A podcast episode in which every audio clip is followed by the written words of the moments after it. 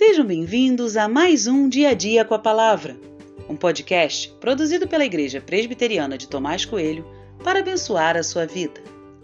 O título de hoje é O que você tem feito do seu chamado? E tem por base o texto de Juízes 18, versículos 19b e 20, que diz: Venha conosco e seja o nosso conselheiro e sacerdote.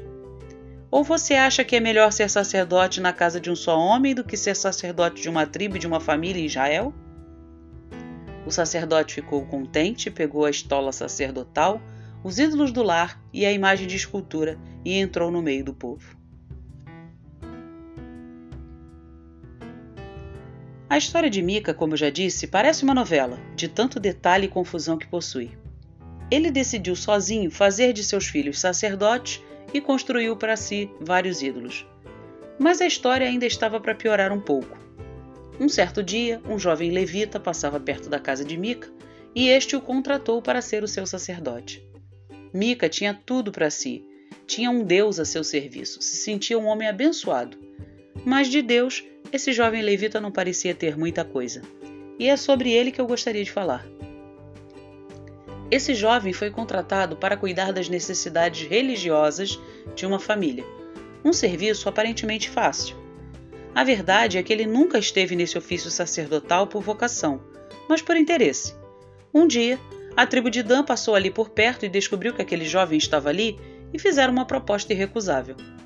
Não seja sacerdote apenas de uma família, mas de 600 famílias. A vaidade subiu a cabeça e ele se foi. O jovem levita é a representação de muita gente em nosso tempo. Assim como ele, essas pessoas não vivem a partir de uma vocação.